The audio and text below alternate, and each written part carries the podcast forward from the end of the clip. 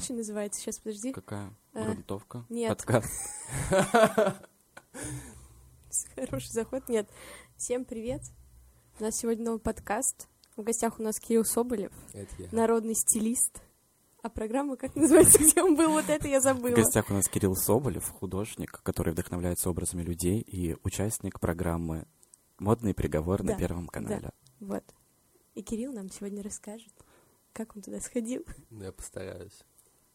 Да, сегодня пятница или суббота. Мы пьем ром, Cheers. пейте с нами. Прямо так? Никаких вопросов не будет вводных? Нет, это что, интервью, что ли? Мы просто Да. разговариваем про модный приговор. Ну, я так не могу. Как ты туда попал? Хороший вопрос. Я постараюсь на него ответить. Давай. А, ну, такая ситуация, что у меня есть друг, и он работает э, в этой программе. Но не так, что прямо он меня туда протащил. Ам, Он мне написал, сказал, что типа надо записать видеовизитку на этот счет. Я не совсем понял, что надо делать и к чему это приведет. Ну, подумал, друг просит. Ну, как просит? Он сказал, «Ху- давай попробуешь. В общем, я попробовал, записал, скинул ему, забыл об этом, абс- абсолютно счастливо, счастливо. А потом мне написали, что я прошел. Ну, я так понял, что они ее реально рассматривали. Вот. И мне написали, что я буду народным стилистом. Я не совсем понимал, что такое народный стилист. И что значит быть народным стилистом. По итогу, что это было? Очень долго я смеялся над словом «народный стилист», потому что, возможно, народным художником я никогда не стану, или стану лет в 60, потому что это же звание, его довольно сложно получить. Вообще быть народным кем-либо, там, народный артист, народный художник, это очень сложно. Но у них на Первом канале народный стилист это весьма просто. Народный стилист это человек из народа, то есть человек, который не зарабатывает этим и не работает профессиональным стилистом. Человек, который просто хочет попробовать себя в этой роли. То есть просто одеть другого человека. Кстати, ты можешь отключить э, свой мозг, Ага. перестать выражаться, как будто бы ты до сих пор на Первом канале, и разговаривать свободно и не очень серьезно. Я не могу так. У Я нас- уже у нас опять как будто бы Том Сойерфест пошел. Я уже в образе. Сейчас я еще хлебну. Ну чё, давай страсти-то всякие рассказывай, что там было. Сценарий какой? А сценария никакого. Это самое страшное для меня было. Правда. Никакого сценария Никакого канале. сценария. Почему Блин. страшно-то? Но я был уверен, что там постанова. Что мне скажут, что мне надо делать, и что мне надо говорить, кем мне надо быть, и как мне надо одеть героиню. А этого не было.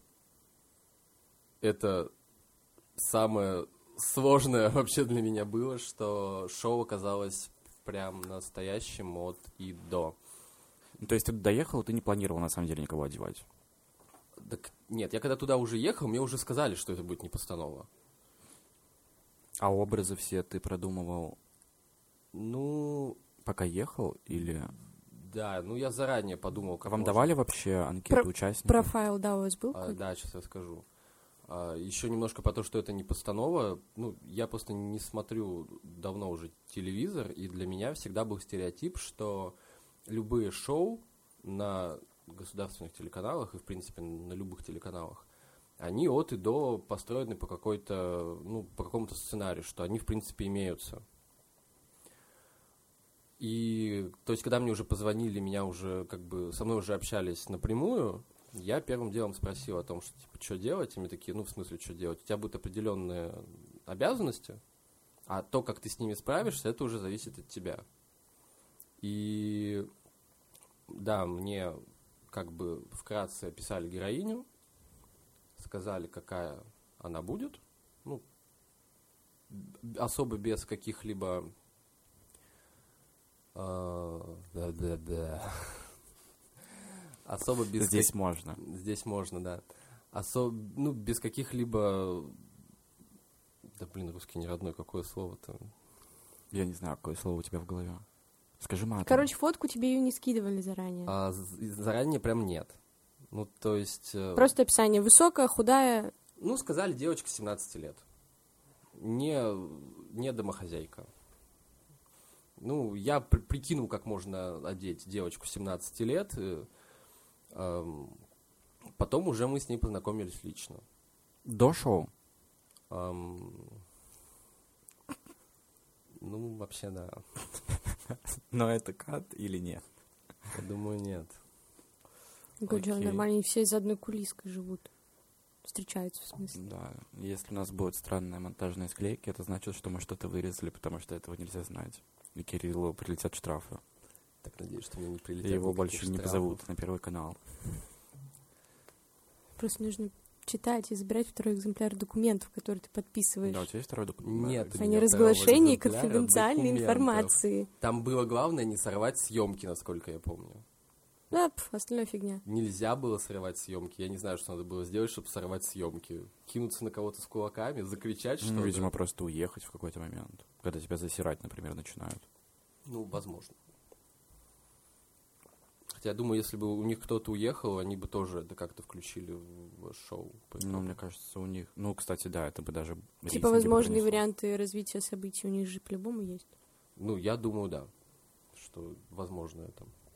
Да, мы встретились с девушкой, э, ходили по торговому центру и выбирали ей вещи. Ну, как выбирали? Я выбирал, она их не видела. В смысле, то есть вы не мерили их там даже? Ну, вообще мы их мерили, но она была с повязкой на глазах. Да, возможно, она, конечно, что-то видела, потому что повязка, ну... ну, в А смысле... как она переодевалась в, в этой... А вы ходили вдвоем? Да, мы ходили вдвоем. И ты реально, типа, закрывал ей глаза? Ну, она надевала повязку. Но вас же никто не видел. А вдруг Ну, ты же мог не, надевать ей повязку. Я мог не надевать ей повязку. И Наверное. никто бы об этом не узнал. Да вы реально, типа, по магазинам ходили, и продавцы такие, блядь, что это за девка в повязке? А Вообще, вдруг за да, ними у- кто-то следил? У нас была такая ситуация в обувном магазине. Там она сидела в повязке, но там все просто такие, ой, у вас какой-то прикольный эксперимент. Это так прикольно. Челлендж. Какие вы странные. Это мы после ковида зрение тиктокеры? проверяем. Ну, проверяем, да. Но по итогу она не видела никаких вот вещей, ну, особенно в комплектации, она их не видела. Возможно, она что-то видела по частям, но она не знала, как будут выглядеть сами комплекты. И это она увидела уже только на подиуме. А до подиума она тоже в повязке шла. А там не было зеркал. Ну, то есть, э, она могла видеть, что ну, вот на нее надели такую юбку, там такие кроссовки, но в зеркале, вот уже в полный рост, она увидела только на подиуме. Короче, тебе не кажется несправедливым то, что к народному стилисту героиня выходит не накрашенная и без прически, а когда типа идет основной стилист программы, ее уже и подкрасили, и причесочку сделали, и образ выглядит из-за этого получше, конечно, и поаккуратней. Хм, Хм. Сложный вопрос. Эм, про нечестный я, если честно, не думал. Я думаю, что, в принципе, на этом выстраивается шоу. Типа, чтобы выигрыш не смотрелось все да, понятное дело, что когда она выходит в образе от, от профессиональных стилистов, она там уже вся на, на марафете. Но, в принципе, у нас была небольшая возможность что-то поменять. То есть э, мы ей делали другую укладку. Ты сам делал или с помощью Нет, стилиста? там был стилист. Я просто сказал уложить ей волосы по-другому. И, в принципе, ее можно было перекрасить ну, минимально. Ну, насколько это, насколько тайминг позволял, там довольно жестко по времени, когда ее надо выпустить на подиум. Это сжатые сроки. Я, у нас не было бы возможности сделать ей полноценный макияж от и до. Эм, ну, в принципе, я думаю, это как раз на этом и строится шоу. А, а за сколько времени ее покрасили между выходами народного стилиста и обычным стилистом? Мне просто интересно. М, Я не знаю именно, сколько времени потратили конкретно на покраску, но у нас был перерыв, просто это прям перерыв, э, где мы отдыхали, а ее увели на покраску. И он продолжался где-то в районе полутора часов. Сколько всего съемки шли? Не может говорить, наверное. сколько по времени, если честно, я не знаю, но э, там съемки первой части минут 30, с- потом перерыв и съемки второй части минут 30. То есть, э, если не брать вот этот перерыв, э, то это всего час. Сами съемки идут. Быстренько. Ну, и там что-то вырезается, что-то обрезается, и там по-разному каждый раз выпуск, он минут, ну, он в районе часа. Минут 40-50 час. А вы заранее, да, всех участников, получается, знаете, кто с Нет. какой стороны будет? Л- ну, мою героиню звали Лера, зовут Лера. Ее маму я видел впервые. Вот мы с ней познакомились конкретно на съемках. Нет, а остальные, вот там приглашенный блогер, Я даже не знал, что он будет. кто в этих Ну, в жюри. и кто будет в жюри, я тоже не знал. Ну, там же меняется периодически состав жюри, то есть там Эвелина Хромченко и Александр Васильев, они не, не сменные, а человек, который отвечает за как бы защиту, он периодически меняется. У нас это была Надежда Ангарская из Comedy Woman. Я понятия не имел, что, например, будет она. Это все уже конкретно мы узнаем по факту, когда туда приезжаем. А что дальше? Когда Про при- пидорскую сумку давай. Кого? Про пидорскую сумку. Это тебе прям интересно, да? Да, героине очень не понравилась сумка, которую я ей подобрал. Я могу назвать это слово? Пидорская? Она, ну, она и так сказала, она сказала гейская сумка. А, Это которая с цепью была? С цепью, да. Она безумно бесилась из-за этой сумки. Она как увидела ее, сразу ее раскритиковала по полной программе, что, что это вообще такое. Это золотая цепь, на кого она? Она от- от- избила меня этой сумкой. Любя. Ну, естественно. и в конце же за ручку его взяла. Это было в середине. Это было для тебя в середине. Почему? Ну, это Для когда мы, телезрителей это было в конце. когда мы пошли переодеваться, это было. М-м. Это в середине шоу. Это было, когда она уже выбрала лук народного стилиста. Нет. Да нет, мы держали за руки только когда пошли... э, Я вчера смотрел это. И песню вспомнил «Лук-лучок». «Золотая луковица». А, Вы что, не знаете эту лук-лучок, да, я люблю эту песню. А вы к чему? Ты сказал лук, и я вспомнила. Мгм. В моем мозгу А, я всплыла эта песня, как «Холодная луна». Куда дальше, на какое шоу пойдешь? Мне кажется, тебе надо на званый ужин, Кирилл. Почему? Не знаю, мне кажется, там идеально Я впишешься. не умею готовить. Я хочу на Там званый ужин. все не Хотя умеют и готовить. делать я тоже не умею. Как казалось, умеешь. Ну, У тебя есть скрытый талант. да, побывал народным хоть где-то. Не, я не умею готовить. Какой званый ужин? Что я им приготовлю? Ты хоть один выпуск званого ужина смотрел? Один смотрел. Когда там С люди кем? просто... Пиздится. У меня там знакомый снимался. Все, блядь, где-то снимаются, а мы снимаемся только на грунтовке. Какого хуя? Я пойду, ну давай поженимся. Ты уже отправил Кем, заявку? блядь, с женихом? подругой невесты. Женихом. Пусть мне выберут невесту с приданым в Москве. Лучше постарше. Ну, такую, чтобы мы поженились. Два дня побыли вместе. И она скоропостижно скончалась. Какой И кошмар. оставила мне свою пятикомнатную на Тверской. Где-то тебе нужно с ведущей тогда. С какой из? Там одна. Их там три, А, с- две. Они Гузе- Гузеева. выпилили, они выпилили астрологичку. Как можно было выпилить астролога? Это же так важно. Да. В смысле, а если вы несовместимы? По знакам зодиака. Да.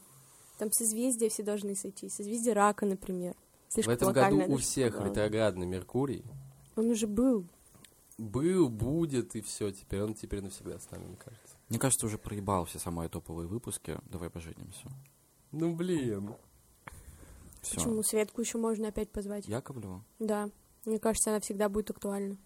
Сколько бы раз ее не звали. Вот с ней я Тебе и нужно пойду. было идти на выпуск, где были Макс Шнакнакс.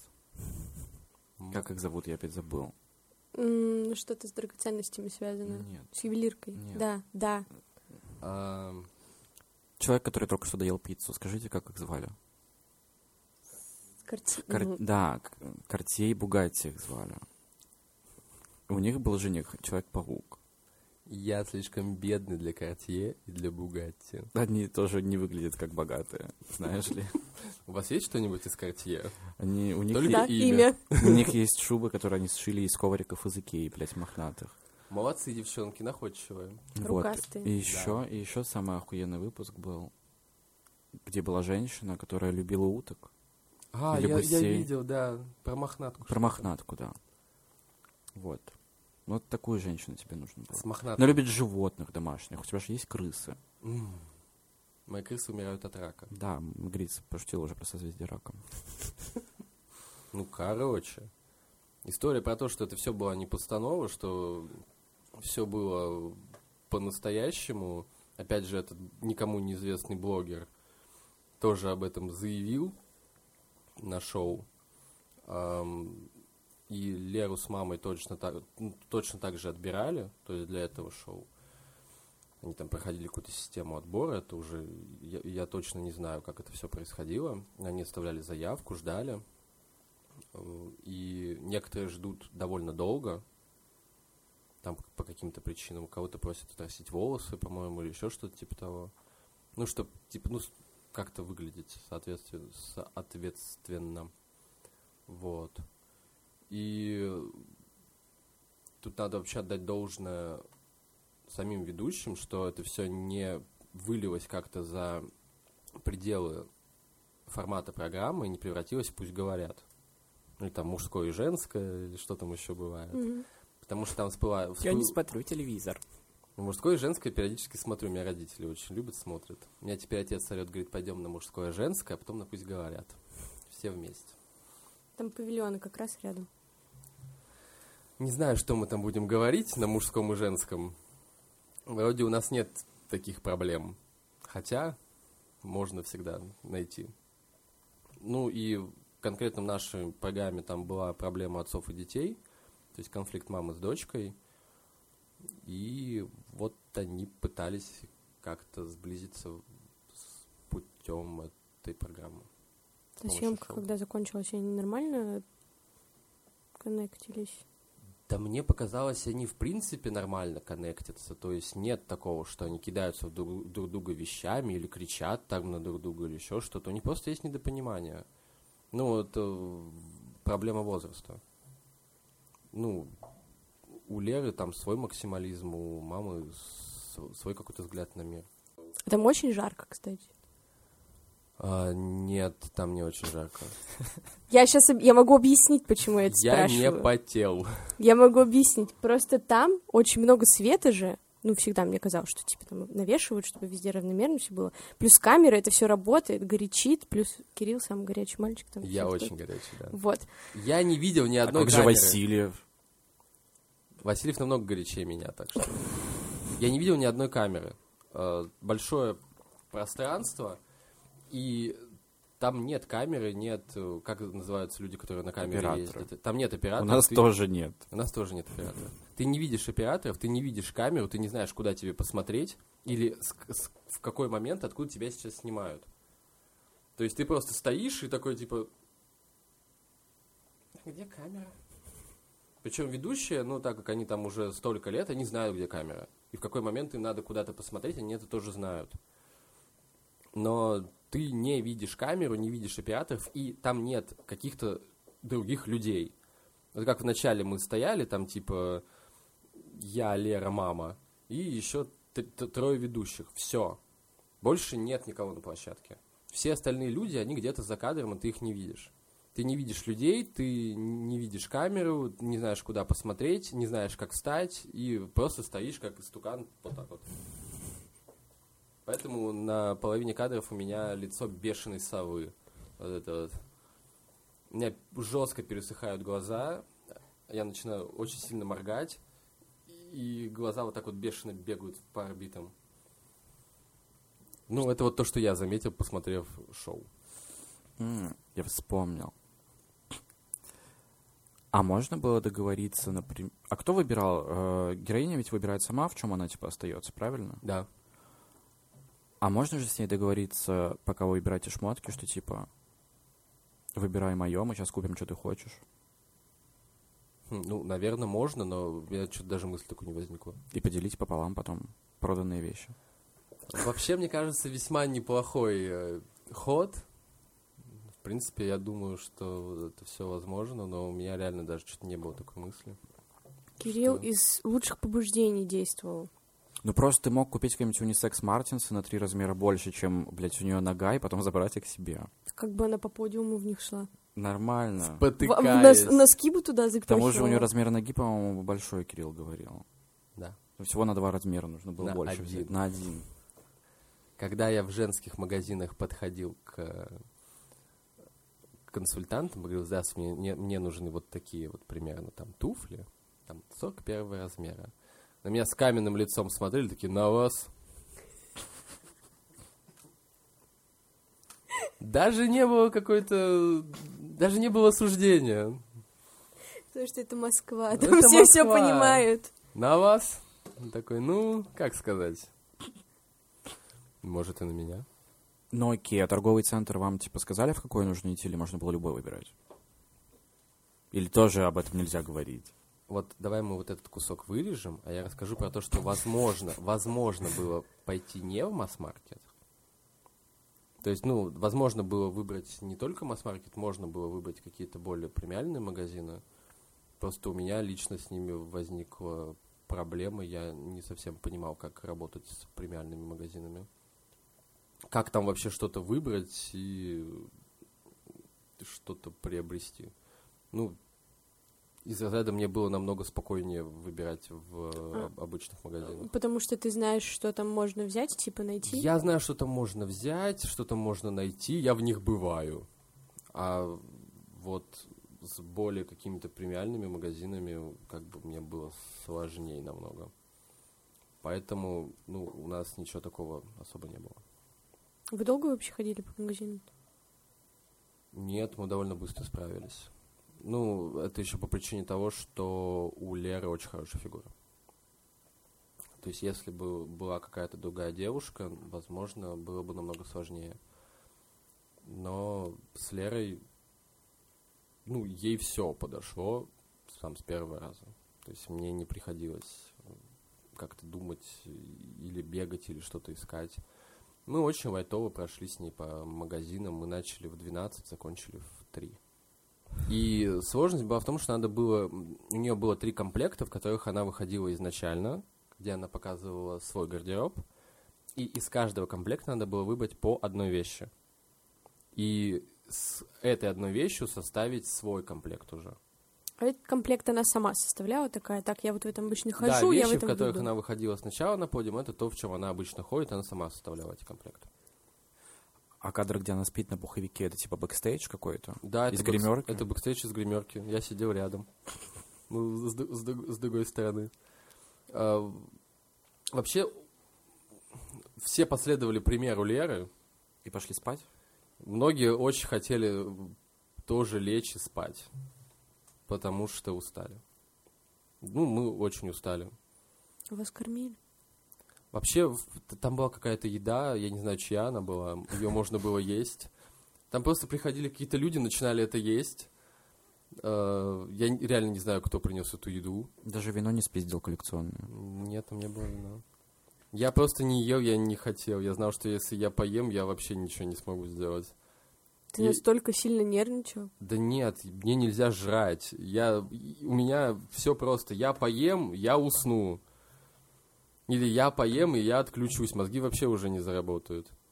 У меня это на протяжении всей жизни. Я как-то Олимпиаду просрал в, Стр- в Строгане из-за того, что пообедал. В прямом смысле этого слова. Нет, слава тебе, Господи. На четвертом курсе я поехал на Олимпиаду в Строгановку по рисунку и скульптуре в Москву. Там было три дня Олимпиада. В первый день я отрисовал, все было нормально. Во второй день, а, первый день мы лепили, во второй день мы рисовали. В первый день я полепил, все было нормально. В третий, во второй день мы рисовали. Э, и, короче, меня подвел обед. Ну, прям по факту. Я обожрался, как тварь. Что дальше я просто уже не смог ничего рисовать. Я просто стоял и переваривал.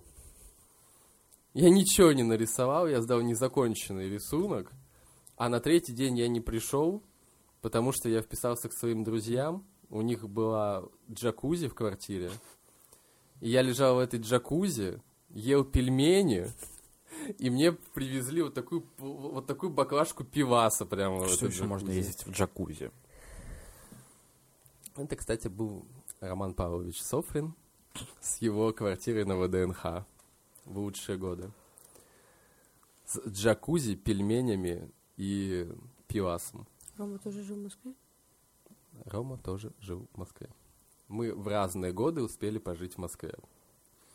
А еще я сейчас обоссусь. Пауза! Yes! Каждый раз Ну-ка, спой. реально, нет. Что, там запись не включалась? Нет, я включил это только что. Шура со своей холодной луной, чем эти корни Блядь, тебе с холодной луной и шурой нужно сходить в гости. Может, никто не будет ходить к Пожалуйста. Мне кажется, он так был рад, когда вышел новый, Да, Кстати, новый как тебе, альбом как, как тебе новый альбом Земфиры? Да. Ты восхищен? Ты сделал себе репост ВКонтакте на стену в сторис? Нет, В Фейсбуке? нет, но я добавил ее Весь? Я Послушал. добавил полностью альбом, полностью его послушал и не раз, э, признаюсь честно. Как тебе? Ну, смешанные у меня чувства. В принципе, я люблю Земфиру просто потому, что она есть, какой бы она ни была. И, блин, ну, зашли песни, я их слушаю, но если разбирать, э, прям разбирать, то у меня прям много вопросов. А вы же в курсе, что она спиздила обложку альбома какого-то Да. чувака? Ну, во-первых, спиздила не она, а ее дизайнер.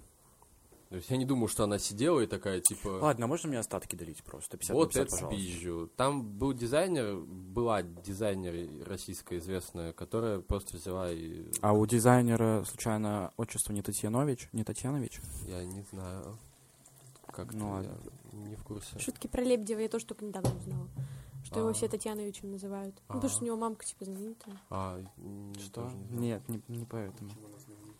Она писательница. А, она Татьяна разве? Да, Толстая. да, Татьяна? да. Я думал, ее Лев зовут. Нет? Татьяна Толстая, мать Артемия Лебедева. Да. На первом канале была. Ну, помню. Она на канале. Культура была, не на первом. Она везде была. У нее было слово через словие.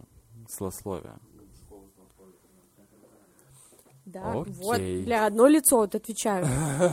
С кем? У нее одно лицо с кондукторшей из Нерехты, блядь, у которой тоже была болезнь глаз. Это унизительно. Вырежем момент про болезнь глаз. Почему? Причем а, он единственный ребенок в семье. Прикинь, как ей не фартануло. А что было до Артемия Лебедева? А, Земфира. Как-то мы переключились на Земфиру.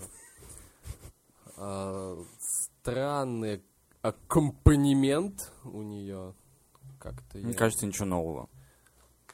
Мне кажется, что, наверное, люди, которые сводили ей в итоге музло воедино, тоже где-то из одних мест позаимствовали все свои аккорды.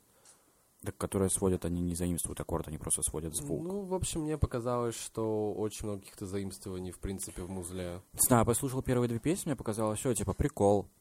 Хоть что-то новое. Мне понравилось несколько, где совершенно не свойственное ей музло. В первых двух. Нет. Да. А потом идет чисто Земфира. Ну, например, в песне «Мама» про маму, или как он там называется, я совсем не услышал ее музла. И мне, наоборот, понравилось, потому что было как-то по-другому.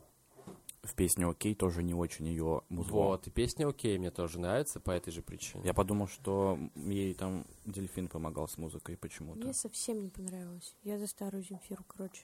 Последний альбом, который я не слушала, «Жить в моей голове», и я вот на нем остановилась, и все. Но это не старая Земфира, это как раз-таки новая Земфира. Она, вот тот альбом отличается, в принципе, от всего ее Ну, в общем, мне слишком много песен в итоге в мозги въехалось, периодически их переслушиваю. Ну, просто потому что они всегда у нее так Мне делают. понравилась песня «Злой человек», Но она не вошла же в альбом. но ее нет вообще, в принципе, ни на каких платформах. В смысле? Ну, в Apple Music ее нет. Ну, у меня нет Apple Music. А где ты слушал? Трейлере к фильму Рената Литвиновой. Я вот еще, блядь, хотела же спросить. Он уже вышел? Конечно, он вышел, я ходил на него в кино, и я в полном восторге. Там была такая ситуация, что мы пошли с человеком, который не смотрел ни одного фильма Литвиновой. он вообще, в принципе, не понимает такие фильмы. Но это же фильм, который нужно не смотреть, а не думать, а И- чувствовать. Ну, короче, не было у человека подобного бэкграунда. И как только мы вышли из кино, я спросил, типа, ну, как тебе? Он сказал, что картинка реально очень красивая, но он фильма вообще не понял, и ему не понравилось. Прошло буквально минут сорок. Мы курили на балконе, и он такой, типа, блин, До него дошло? А, и у него кадры из этого фильма начали возвращаться просто, ну, такими вспышками в мозгах. Так там же, наверное, не может дойти, там же, типа... Это же для каждого что-то свое по итогу. Ну, то есть там есть определенная история, смысл которой она в это вкладывала, естественно. Но такие фильмы, они же существуют для того, чтобы ты сам подумал, сам для себя что-то открыл. Знаешь, это как, как аутло. Ну, Как бы просто картинка. Человек, который просто сначала заявил, что ему люди. это со- совсем не понравилось, это не его жанр, не его кино, не его история, просто красивая картинка, к нему начали моменты из этого фильма возвращаться какими-то вспышками в голове, и они не отпускали еще, ну, дней пять точно. Периодически как-то, и на какие-то мысли его наводили. Ну, свои, естественно. Ну, для меня это было просто очень класс, классным моментом. Мы не делаем рекламу. Я думаю, что надо будет на него сходить просто. Ну, Он либо уже дома потом кончился. посмотреть. Да, но без меня. Ты не смотрел? Или ты посмотрел и ты не хочешь? Почему? Потому что Ну, он смотрел люблю такое. «Декабристов», и это был единственный Да фильм, ну не который он смотрел. сравнивай, да нет. Я у Я не, люб- я не люблю просто такие фильмы. Это А- вообще не мое. Они же всегда, они с Земфирой, типа, сотрудничают, она под все фильмы у нее пишет музыку. Под последнее. Я помню в последней сказке. Короче, да. Риты, да. Смотри, я смотрел... все было. а, мне не больно, но я не уверен, что это Литвинова снимала. Но она там снималась. Мне не больно, это Балабановский, по-моему, Да, фильм, или я по-моему. Но, путаю. но она там снималась в любом случае. И я смотрел последнюю сказку Риты. Я Всё. очень люблю Литвиновой последнюю сказку Риты. Это один из моих любимых фильмов подобных. О, ни о чем. Ну, в смысле он ни о чем. Ну, типа, про Опять же- смерть, блядь. Опя- опять же, мы этот фильм посмотрели раз пять. Ну, так случилось. Что в первый раз я его посмотрел и такой, типа, ну, кинчик как кинчик. Второй раз мы его посмотрели, как-то меня уже зацепило. Там раз на четвертый было уже как-то совсем иначе.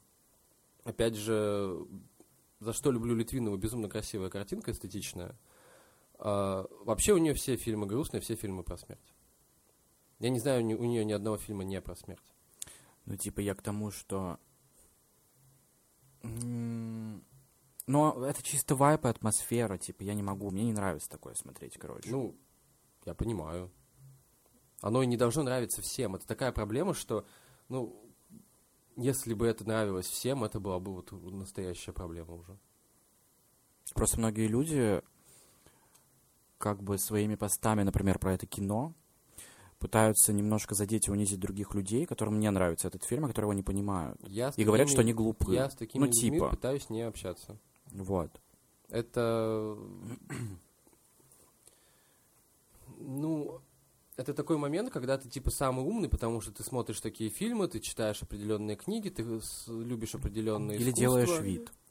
Или делаешь вид. Потому что умные люди говорят то, что это классный фильм. Я совершенно не обижаюсь, когда люди мне говорят, что им не нравится то, что я делаю. В плане живописи, например. Потому что, ну, зачем мне обижаться, если им это просто не нравится?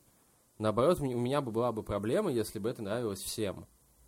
Тогда у меня бы к себе было больше вопросов. Ну, что нравится всем? Я вот тоже не знаю. Вот какая Мне они- казалось, как раз-таки академ- академическая живопись, она, наоборот, самая популярная. Нет? Ну, Как раз у, меня, у меня тоже от- относительно академическая живопись. Ну, поскольку же- ты нигде ничего не показываешь, и обещал вести свой аккаунт, где ты будешь все показывать, Я его выложил не три, ведешь. три новые работы. Три. И теперь э, мы видим только спину Вани. Я выложил три новые работы. Выкладываю, пишу, насколько могу. Ну, то есть мне кажется, что у меня так быстро меняется то, что мне нравится. Что как бы сейчас выставить то, что я рисовал там три года назад, для меня есть проблема. Но я понимаю тебя, Мгм. потому что у меня тоже такое есть. Мгм. Но другие-то люди не видят того, что тебе кажется, что что-то там хуже я может быть. пытаюсь переступать через себя, писать новые работы, выкладывать их по возможности в соцсети и говорить, что я есть, я существую, я это делаю. А ты дочитала Хемингуэя это? В жопу вашего Хемингуэя, Не будешь? языком. Да буду, конечно, но когда-нибудь. Я помню, что мы «Старика и море» жизни. «Старика и море» читали с мамой. То есть... э, У вот тебя же мама учительница. Да. Каких предметов? Немецкий язык и методика преподавания иностранного языка. И ты не знаешь ни одного иностранного. Нет. Кайф. Обычно так, кстати, и происходит. Меня мама не учила. Это мне когда-то потом, через много лет, э, эту, э, этот момент э, рассказала мой педагог, мой классный руководитель в училище. Она вела у меня конкретно дизайн, это был наш профиль, и была моим классным руководителем. И ей когда-то дочь предъявила, типа, мама, почему я не умею рисовать? Почему ты меня никогда не учила рисовать? Потому что ты недалантливая. Сказала ей мама. Нет, ну потому что она никогда не хотела этого. У нее дочь медик, она врач. Она никогда не хотела рисовать, мама ее просто не заставляла. Ну, мама ее этому не учила, потому что, ну, зачем? Такая же ситуация была у меня. Мама меня не учила немецкому. У меня были другие педагоги в школе, которые учили меня немецкому. Я никогда не проявлял определенного рвения в изучении иностранного языка. Там, мои знания немецкого заканчиваются на Sie Deutsch, die Deutsche Demokratische Republik. Ну, это Типа Лондон. Лондон is the capital of Great Britain. Это я тоже знаю. У нас с пятого класса был английский. А тебе препода не, не это... Ну все, теперь я поплыл. Не предъявляли ли мне преподу, что у меня мама учительница немецкого, я не знаю немецкий в немецкой спецшколе? Нет, Нет. нет. Мне преподы вообще ничего уже не предъявляли. Они думали, господи, хоть бы выпустился уже. Чудак плохо в школе учился? Да. Очень плохо. Мы недавно делали комнату в Клабхаусе. Мы рассказывали, у нас она называлась «О пользе и вреде художественного образования». Ну, где- Недавно. Недавно. Ну, ладно. Ну, для меня это недавно. Ну, просто Клабхаус типа появился месяц назад. Но пару недель назад мы делали комнату. Эм, Мы там просто своим между собойчиком собрались, обсуждали вот как раз о пользе и вреде. Мне, мне предъявили, что слишком громко я это назвал. Ну, потому что очень многие люди не выдержали там художественного академического образования. Для них это было жестоко. В плане? ну, тебя ж перемалывают, перебарывают, заставляют делать как, как надо, вот как, как они считают нужным. И, а я как раз рассказывал свою историю, что мне было в школе очень плохо. У меня была очень, ну, как мне кажется, жестокая школа. Ну, во- ну как бы ог- оглядываясь назад, это мне так было. Остальным, наверное, было нормально.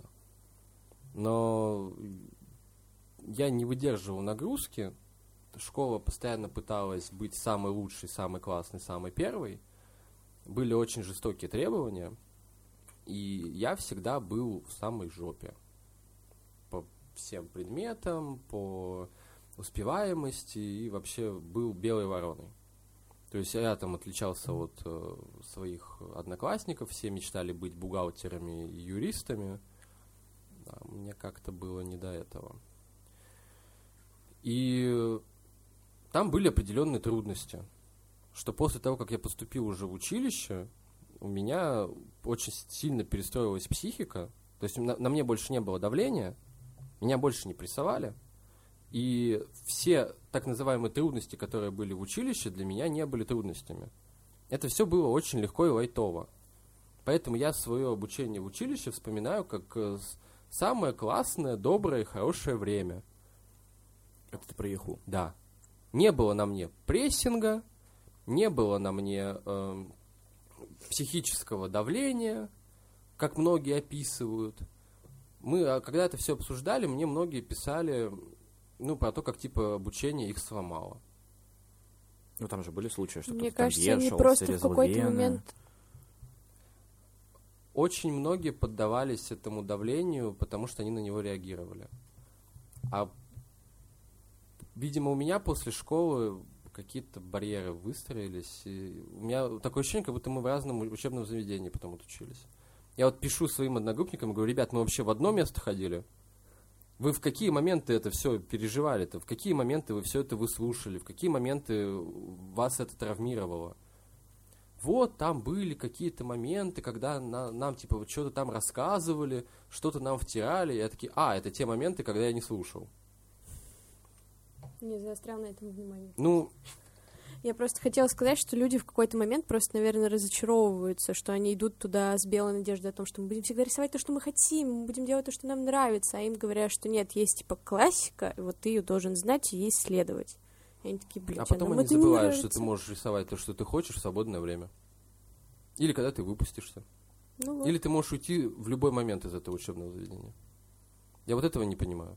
Ну, типа, свобода выбора, она все равно существует. Уйти тоже, знаешь, типа прессинг со стороны родителей начинается о том, что ты же, блядь, уже отучился какой-то промежуток времени. То есть тебя со всех сторон окружают люди, которые тебе говорят, как якобы нужно, типа, правильно делать. Ну, было у меня несколько... У меня было несколько таких стрёмных моментов. Там я пленэр на первом курсе не сдал. Двойку мне поставили. Ну, я не ходил. Ну, лето уже было. Гулять. А, Да. Ты говоришь, что можно в свободное время рисовать типа то, что ты хочешь. Но, блин, а может быть, есть люди, которые как бы зависят от мнения преподов, и в какой-то момент их ломает, и они думают, то, что нельзя рисовать, то, что ты хочешь, и можно рисовать только академ. да. И ты потом полжизни перебарываешь э, себя из-за того, что у тебя внутренние вот эти... Так может, блин, образование нужно чуть-чуть поменять там, и давать людям больше свободы, и типа развиваться именно не, не только типа в классике, но и как-то развивать именно свой собственный стиль. Опять же, мы об этом прям много обсуждали. У нас система, она очень древняя, образование, вот это. То есть многие говорят о какой-то советской системе образования, а мы даже не смотрим на советскую, мы смотрим на царскую. Мы пытаемся вернуться к царскому реализму, который был у нас во время Академии художеств в царское время. И система, в принципе, не так сильно у нас изменилась за это время. Мы не говорим, когда мы говорим об обучении в академической, ак- академическому искусству, любому, я могу говорить не только о художественном искусстве, ну, о разном. То есть любое академическое искусство, оно не затрагивает творческую составляющую. О творчестве речи не идет. Речь идет только о систематизированном обучении академическому искусству. Творческая составляющая должна, вот по этой системе, должна появляться после. Тут уже вопрос, что у некоторых она не появляется. Потому что творческую составляющую ты в себе всю жизнь не развиваешь, а потом не знаешь, откуда ее достать. То есть э, из-за этого у нас, например, есть сильный разрыв между академическими художественными заведениями и, например, тем же самым союзом художников. Вроде бы одно должно выливаться в другое, а в итоге оно начинает между собой спорить. Потому что всю жизнь учишься академической живописи, а в Союзе художников говорят, а где творчество? А где вы? Это история о том, что ты должен перефразировать все, все, чему тебя учили, и вылить во что-то свое. Ну, если все одно и то же будут носить, если все одно и то же будут рисовать, это будет очень скучно. Ты будешь ходить из выставки в выставку и наблюдать одно и то же. И у нас э, реально получается какой-то спор между этими организациями. Что у нас некоторые педагоги не выставляются в союзах художников. И вообще не выставляются. Потому что для них это зашквар. А где логика? Всю жизнь что-то писать в стол, в шкаф, еще куда-то. Ну, именно поэтому система-то жестокая. Потому что все почему-то думают, что кто-то кому-то должен, и кто-то должен чему-то соответствовать. Так ты просто сам для себя должен понять, что ты хочешь делать. ну, если ты хочешь идти по какой-то академической этой тропе, ты этому учишься, так как тебя этому учат. Потом ты это переосмысливаешь и выливаешь это в свое осознанное творчество. То есть осознанно к этому подходишь. Берешь за основу все эти знания, которые тебе дали. Ну, Это же лет, логично, по сути. И переосмысливаешь и делаешь. А если ты вообще не хочешь этим заниматься, ну так ты делаешь совершенно другое искусство. Это ляпаешь на холст все, что ты хочешь, все, как ты хочешь, пишешь к этому гигантскую аннотацию и говоришь, какой смысл ты в это заложил. И ни то, ни то не является хорошим или плохим. Это два разных подхода к искусству. На самом деле их не два, их намного больше. Потому что мы в современном мире живем. И можем себе позволить что угодно и как угодно. Короче, мы опять возвращаемся к тому, что все зависит от личности, которые что-то производят на холсте. Да, Мы уже об этом говорили отлично. в прошлый раз. Может, мы вернемся к модному приговору? Или мы уже закончили модный приговор? У тебя есть что-то добавить по модному приговору? А по-моему, нет. А, ну я прошел во второй тур. Я не знаю, что это. Кайф! Давайте я, я могу серии. подвести итог по модному приговору. Мне все понравилось, было очень весело. Все очень классные и добрые, на самом деле. А, было Кро- очень... Кроме блогера. Ну, я не обращал на него внимания, и мы с ним вообще не контактировали. Токсик. Там все реально очень добрые, очень friendly, никто на тебя не орет, не гавкает и никак на- на тебя не давит. Франсуа пришел. Да.